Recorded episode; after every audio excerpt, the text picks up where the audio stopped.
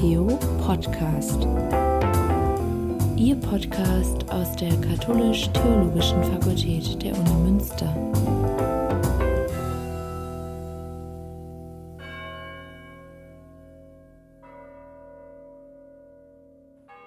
Professor Dr. Reinhard Höps ist emeritierter Professor für systematische Theologie und ihre Didaktik. Caroline Hemsing ist wissenschaftliche Mitarbeiterin im Dekanat der Katholisch-Theologischen Fakultät der Uni Münster.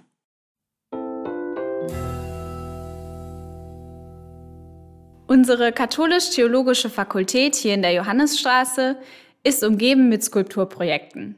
Das ist die internationale Kunstausstellung, die alle zehn Jahre in Münster stattfindet und die natürlich ihre Spuren im öffentlichen Raum hinterlässt. Hier ist das der Studygarten von Amajani über den Jesuitengang, gegenüber der Petrikirche Rückrebens Dolomit und direkt neben unserem Fakultätsgebäude an der A der verkürzte Himmel von dem italienischen Bildhauer Giovanni Anselmo aus dem Jahr 1987. Viele unserer Kollegen und Kolleginnen wissen gar nicht, was das eigentlich für eine Skulptur ist. Irgendjemand hat mal von einer alten Schiffsanlegestelle gesprochen. Und genau deswegen wollen wir heute fragen, was ist das eigentlich für ein Kunstwerk und warum erkennt man es vielleicht nicht sofort als solches? Soll das so? Die Skulptur. Auf der Wiese neben der Fakultät steht am Rande des Weges, der an der A entlang führt, ein unscheinbares Objekt, etwa in der Art eines Pfostens. Er besteht aus Stahl, ragt einen Meter vierzig aus der Erde, bleibt ganz unscheinbar und unterhalb der Augenhöhe. Er hat einen quadratischen Querschnitt von 10 cm und ist mit einer recht groben Armierung im Boden verankert. Die Skulptur steht direkt unter dem Fenster meines Büros. Von da aus kann man gut beobachten, wie sie sich mit den Tageszeiten und dem Wetter verändert. Im Münsteraner Nieselregen verfärbt sie sich zum Beispiel dunkel. Sonnenlicht reflektiert der Stahl und in der steilen Mittagssonne ist er mehr silber als grau, so als ob ein Spotlight darauf gerichtet wäre. Es lohnt sich stehen zu bleiben, aber das Objekt verrät nicht gleich seine Bedeutung. Oben auf dem Pfosten sind zwei Worte einpunziert. Verkürzter Himmel. Soll dies der Titel des Objekts sein, so hilft er doch jedenfalls nicht wirklich, das Rätsel dieser Skulptur zu lösen. Offensichtlich stellt der Pfosten nichts dar, was irgendwie dem Titel entsprechen würde. Vielleicht könnte man die vertikale Ausrichtung gerade noch als Verweis auf den Himmel in der Höhe verstehen, der Pfosten im Boden als eine Art Ausgrenzung gegenüber dem Himmel darüber. Der Himmel wäre in seiner Höhe quasi an dieser Stelle um die Länge des Pfostens verkürzt. Da fallen mir jetzt schon zum Titel eine ganze Menge Fragen ein. Lässt sich der Himmel so einfach verkürzen? Lässt er sich überhaupt manipulieren? Und wäre der Himmel nach seiner Verkürzung noch der Himmel? Welche Fähigkeiten bräuchte es überhaupt, um den Himmel verkürzen zu können? Und warum klingt dieser Ausdruck verkürzter Himmel so merkwürdig bizarr? Der Titel scheint mir jedenfalls weniger Auflösung als Teil des Rätsels, das diese Skulptur uns aufgibt. Verkürzung und Vermessung. Die Operation der Verkürzung lässt an ein etwas von bestimmter Länge denken, das durch die Verkürzung an Länge einbüßt. Die Differenz kann durch eine Messung erfasst werden. Die Idee der Vermessung des Himmels stellt eine besondere Herausforderung mit einer langen Tradition dar. Trotz seiner unabsehbaren Weite soll der Himmel, der ja doch niemals als Ganzes betrachtet werden kann, durch das Messen zumindest in seiner Struktur begreifbar werden. Ein ganz und gar unkalkulierbarer Himmel hätte etwas potenziell Beunruhigendes. Das stimmt. Ich fange unwillkürlich an zu vermessen. Und das ist ja auch das Tolle an der Skulptur, dass ich anfange, mich als Individuum in Relation zum Himmel zu schätzen.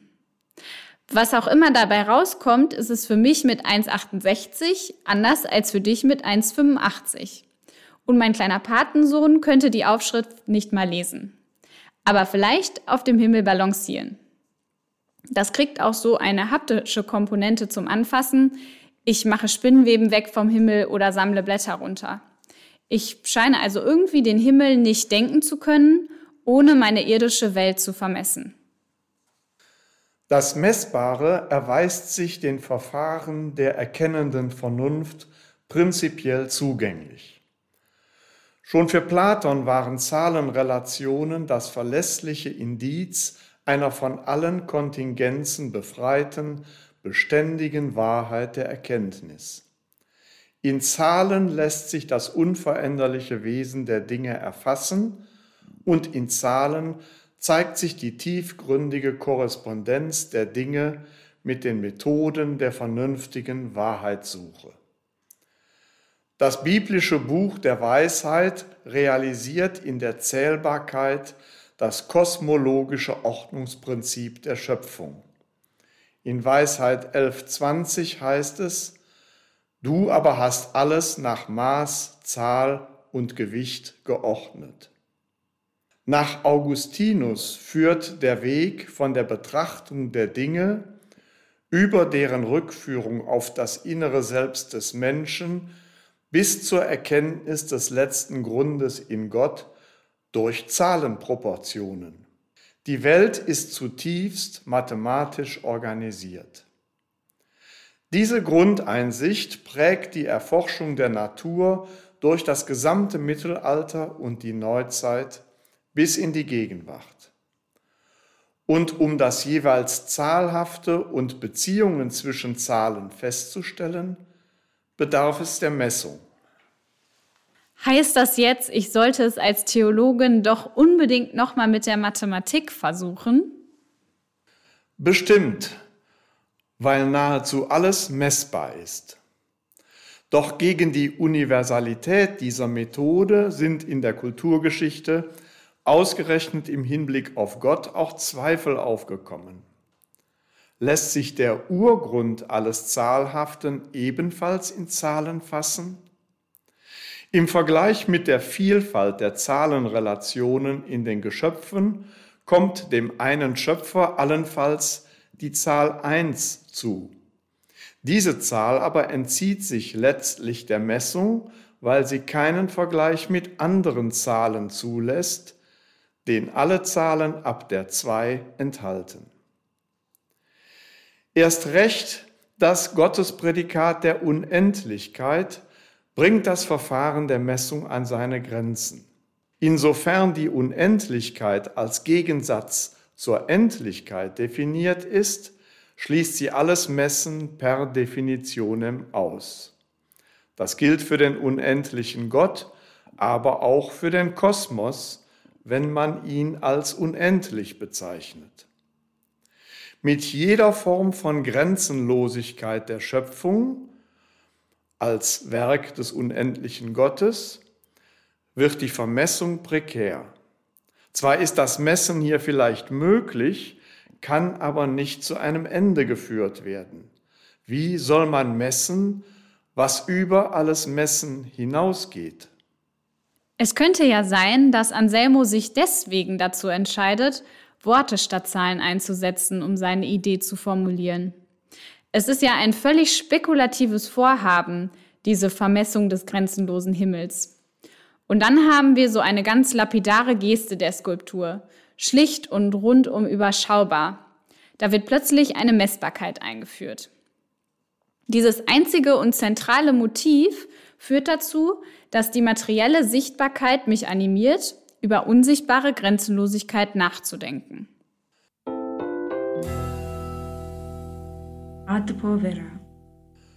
Durch Anselmus Verkürzung wird dem grenzenlosen Himmel ein Stück abgerungen.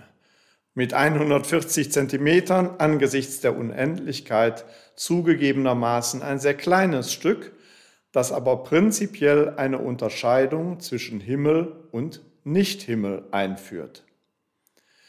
Die besondere Pointe dabei ist, dass Anselmo diese Unterscheidung weder abstrakt behauptet noch anschaulich illustriert, sondern am Ort seiner Skulptur materiell realisiert. Die Verkürzung des Himmels ist eine Wirklichkeit, die von dieser Skulptur realisiert wird. Ein gemaltes Bild zum Beispiel, das Himmel und Nicht-Himmel zeigte, wäre dagegen nur eine Illusion, die mögliche Darstellung einer Möglichkeit, die der Künstler als seine eigene subjektive Idee vorschlägt. Anselmo aber liegt nichts daran, persönliche Ideen attraktiv zu illustrieren. Sein verkürzter Himmel will nichts Geringeres als die unwiderlegliche Erfahrung einer Wirklichkeit, die für alle, die hinschauen, offensichtlich ist. Die Skulptur gibt kein Bild von etwas, sondern ist die Sache selbst. Der Schriftzug gibt deswegen auch keine ikonografischen Hinweise und entwirft keine symbolisch-poetische Einkleidung wie eine verborgene Bedeutung, die man entziffern können müsste. Er beschreibt einfach und schlicht, was ist, zugegeben ziemlich verwegen. Kurz, das Bildwerk zeigt nichts als das, was es ist, und das, was ist, zeigt sich durch sich selbst. Das war jetzt aber ein wirklich philosophischer Satz. Für mich bedeutet das, hier kommt es nicht so sehr auf eine künstlerisch mehr oder weniger gelungene Darstellung an, sondern es geht darum, eine Erfahrung zu eröffnen. Und zwar ist das eine Erfahrung von ganz außerordentlicher Bedeutung, nämlich die Maßnahme der Verkürzung will im Kontrast die Unendlichkeit des Himmels ins Bewusstsein rufen. Das außerordentliche Gewicht dieser Bedeutung fällt zuerst vielleicht nicht einmal besonders auf. Wir sind es von der Kunst gewohnt, dass sie die Unfassbarkeit des Unendlichen kompensiert. Und zwar indem sie umso stärker an das subjektive Gefühl appelliert. Zum Beispiel bei der Erhebung des Blicks in goldene Kuppelarchitekturen oder weite Landschaften, in denen der Blick sich verliert, um ins Innere des Ich zurückgeworfen zu werden. Sonnenauf- und Untergänge in der Ferne des Horizontes, abstrakte Figuren fliegend im endlosen Raum, vielleicht auch die große Intensität von gegenstandsfreien Farbräumen, die den Blick einfangen. Auf alle diese kunstgeschichtlich eingeführten Strategien von einem Subjekt, das sich selbst vergewissert, verzichtet Anselmo jetzt aber. Die Erfahrung, die sein verkürzter Himmel eröffnet, hat nichts subjektiv Erbauliches. Sie begnügt sich mit der Objektivität einer schlichten Längenmessung, die auf ein gegebenes Materialstück angewendet wird. Und auch dieses Stück Materie kommt ganz unprätentiös daher und ist nicht mit dem Raunen tiefgründiger Bedeutung aufgeladen. Kein massiver Glanz geht von ihm aus. Mit seinen 140 Zentimetern verpasst der stählerne Stab auch deutlich die Gelegenheit, der Unendlichkeit des Himmels das mathematische Ideal des Urmeters entgegenzusetzen. Das Material selbst ist nicht mit dem Pathos ursprünglicher Natur belastet, nicht einmal von der Patina menschlichen Gebrauchs gezeichnet. Kein Rost verleiht der Skulptur den Index von Geschichte, eine Aura des Schäbigen oder zumindest eine malerische Oberfläche. Es sind Standardformen industrieller Produktion, die hier verbaut sind. Auch der Schriftzug verwendet die standardisierten Typen von Schlagbuchstaben. Der Ort, an dem die Verkürzung des Himmels sich ereignet, ist durch keinerlei Besonderung hervorgehoben, es sei denn durch eine gewisse Nähe zur theologischen Fakultät. Aber an diesem Ort einer kontingenten künstlerischen Setzung wird gewiss kein besonderer Ort des Gedenkens oder gar der Verehrung gestiftet.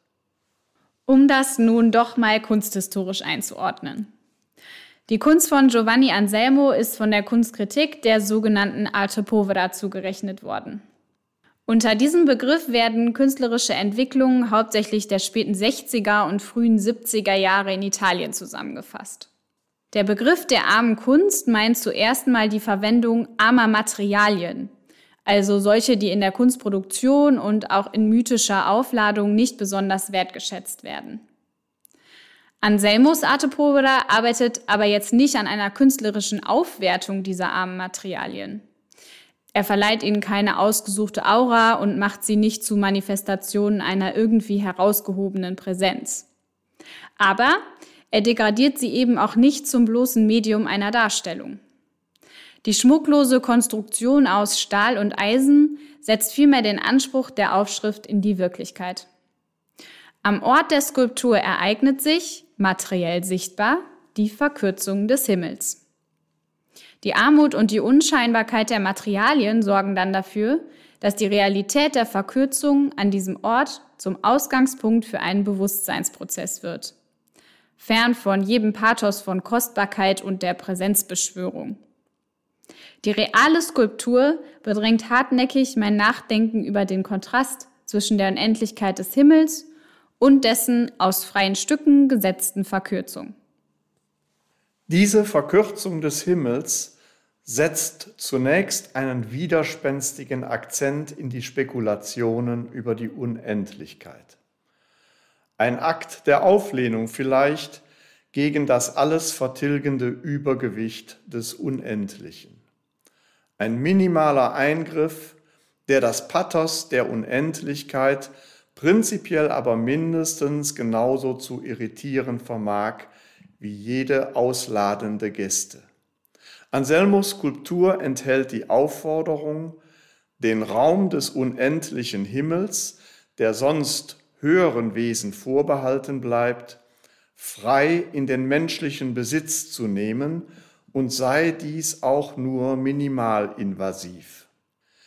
Die theoretisch postulierte Unteilbarkeit des Unendlichen und ihr Gegensatz zur Endlichkeit sollen keinen Vorwand liefern für eine irdische Enthaltsamkeit gegenüber dem Himmlischen.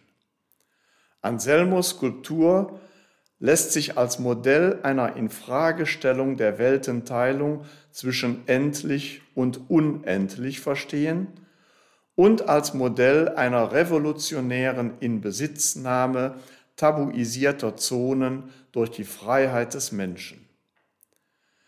Der Schriftzug verkürzter Himmel wendet sich nicht in erster Linie an die neugierige Betrachterin, sondern wird dem Himmel selbst entgegengehalten.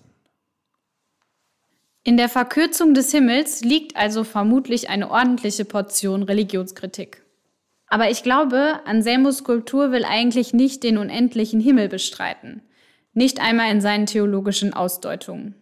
Nämlich gerade durch die Realität seiner Verkürzung wird der Himmel nicht säkularisiert, sondern rückt in den Mittelpunkt von Reflexionsprozessen, die eben von der Skulptur ausgelöst werden. Wenn ich den verkürzten Himmel aufmerksam betrachte, ist die Unendlichkeit des Himmels genauso gegenwärtig wie seine materiell vorhandene Verkürzung. Die Unendlichkeit wird also gerade durch ihre Verkürzung in der Sphäre der Endlichkeit sichtbar. Ich kann damit an dieser Skulptur nicht einfach vorübergehen. Zumal mein theologisches Nachdenken da auch mit der Verantwortung konfrontiert wird, in die Auseinandersetzung mit diesem Werk von Giovanni Anselmo einzutreten. Befragung des Himmels. Tun wir das doch mal. Befragen wir den Himmel. Was ist denn das für ein Himmel, von dem Anselmos Skulptur handelt? Der Himmel ist eine Grundfigur der religiösen Vorstellungswelt und deshalb auch des theologischen Denkens. Dabei liefert der Himmel eigentlich keine grundlegenden Definitionen für das Nachdenken über Gott und die Welt, im Gegenteil. Er zieht stattdessen die wesentlichen Fragen an, denen sich das theologische Denken in seinen Wurzeln ausgesetzt sieht. Diese theologischen Fragen des Himmels stehen unter drei zentralen Deutungshorizonten. Der Himmel ist zunächst, zusammen mit seinem Pendant, der Erde, das Ganze des von Gott geschaffenen Kosmos. Der erste Satz der Bibel lautet, im Anfang schuf Gott Himmel und Erde. Auf den Himmel fokussieren sich dann die Fragen nach der Daseinsform Gottes. Wo ist Gott anzutreffen? Wie lässt sich die Weise seiner Existenz beschreiben? Jesus lehrt seine Jünger, Gott als unseren Vater im Himmel anzureden.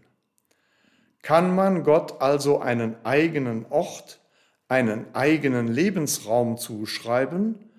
Und wie unterscheidet sich dieser dann von irdischen Lebensräumen? In welchen Beziehungen steht der Vater im Himmel zu den Menschen in ihren eigenen Lebensräumen? Die Idee des Himmels wird herangezogen, um solche zentralen Gottesfragen zu bearbeiten, bis hin zu der Frage, ob Gott überhaupt eine eigene Existenz zugesprochen werden kann. Schließlich richten sich auf den Himmel dann die menschlichen Erwartungen hinsichtlich eines Lebens nach dem Tod. Dieses Leben soll, sofern es überhaupt lohnt, sich darüber Gedanken zu machen, einerseits vom irdischen Leben vollkommen verschieden sein, andererseits aber doch all das enthalten, was schon im Leben vor dem Tod Genuss, Glück und Freude bringt. Differenz und Kongruenz der endzeitlichen Erwartungen gegenüber dem Dasein in der Welt werden in Vorstellungen vom himmlischen Leben gespiegelt. Und auch noch die Kritik an solchen Erwartungen bringt das Bild vom himmlischen Leben ins Spiel.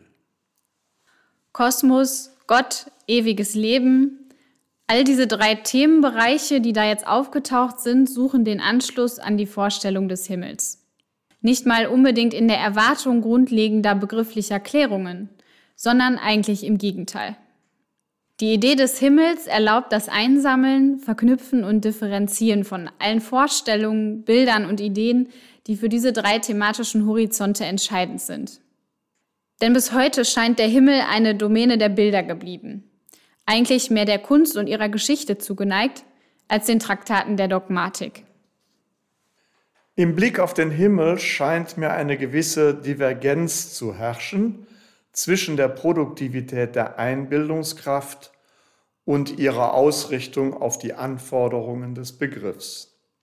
Aus dieser Divergenz resultiert eine gewisse Blässe im theologischen Begriff des Himmels. Denn Begriffe ohne Anschauungen sind blind, wie schon Kant wusste. Weil die Bilder des Himmels sich der Struktur der Begriffe zumindest nicht zwanglos fügen mögen, verkümmert die Theologie des Himmels in ihren eigenen Abstraktionen. Mit seiner abstrakten begrifflichen Bestimmung als rein geistige Entität hat der Himmel im Grunde das meiste von seiner Attraktivität eingebüßt. Diesen Himmel mag man allenfalls noch einem in die Ferne gerückten Gott überlassen, als Raum eines möglichen jenseitigen Lebens weckt er weder Neugier, geschweige denn Sehnsucht. Sollte man angesichts dieses Dilemmas vielleicht lieber ganz auf die produktive Kraft der sinnlich-bildlichen Vorstellungen setzen? Ist die Beschreibung des Himmels bei den rasanten Perspektiven, den durchlichteten Farbwolken und den schwerelosen Figuren in den Illusionen fantasievoller Malerei vielleicht besser aufgehoben als im Begriff? Doch Anschauungen ohne Begriff sind leer, mahnt Kant. Gibt es vom Himmel Bilder der Einbildungskraft, die sich trotzdem nicht damit begnügen, reine Illusionen und Selbstdarstellungen freigelassener Fantasie anzubieten? Zu diesen Fragen lohnt sich ein Blick auf den verkürzten Himmel, weil Anselmo in dieser Arbeit eine sinnlich-bildliche Vorstellung entwirft. Sie verzichtet ganz auf jede Form von Darstellung und auf alle Illusionen. Seine Skulptur ist in keiner Hinsicht eine Darstellung von etwas am Himmel droben, auf der Erde unten oder im Wasser unter der Erde, wie es im Zusammenhang mit dem Bilderverbot in Exodus 20.4 heißt. Vorwürfe gegen unhinterfragte Darstellungskonventionen oder gegen subjektive Unverbindlichkeiten der Darstellung gehen ins Leere, wenn man sich die von Anselmo in Szene gesetzte Realität des Himmels anschaut. Was also bleibt vom Himmel, wenn man ihn mit Anselmo kürzt? Anselmos Skulptur drängt nicht zu bestimmten Antworten auf solche grundlegenden theologischen und anthropologischen Fragen. Stattdessen markiert diese Skulptur mit dem größten Nachdruck die Trennungslinie zwischen dem Begrenzten und dem Unbegrenzten, an der genau sich diese Fragen nach dem Himmel kristallisieren. Anselmo schafft die Versuchsanordnung für ein Experiment, mit dem diese Fragen gestellt, erforscht und diskutiert werden können.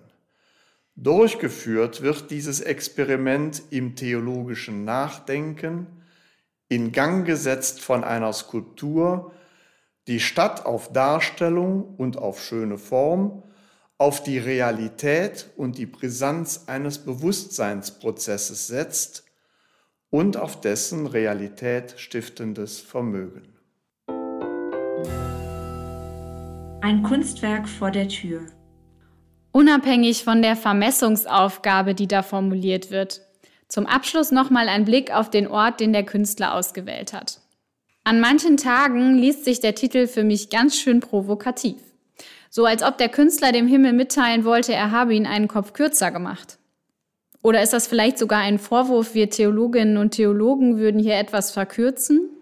Jedenfalls ist das mindestens eine Herausforderung, so direkt vor unserer Tür, in unmittelbarer Nähe auch zum Bischofshaus, ist das ja schließlich kein Zufall. Das hat auf jeden Fall einige Strahlkraft. Anselmos Skulptur ist hier neben dem Weg zwischen A und Fakultät wirklich so etwas wie eine blinde Schiffsanlegestelle, an der Bilder und Ideen vom Himmel festmachen können. Wie vorläufig und zur Probe, als ob etwas noch nicht fertig gebaut oder abgebaut worden wäre oder noch aufzubauen ist. Der Himmel als übergreifendes Gewölbe und als Baustelle.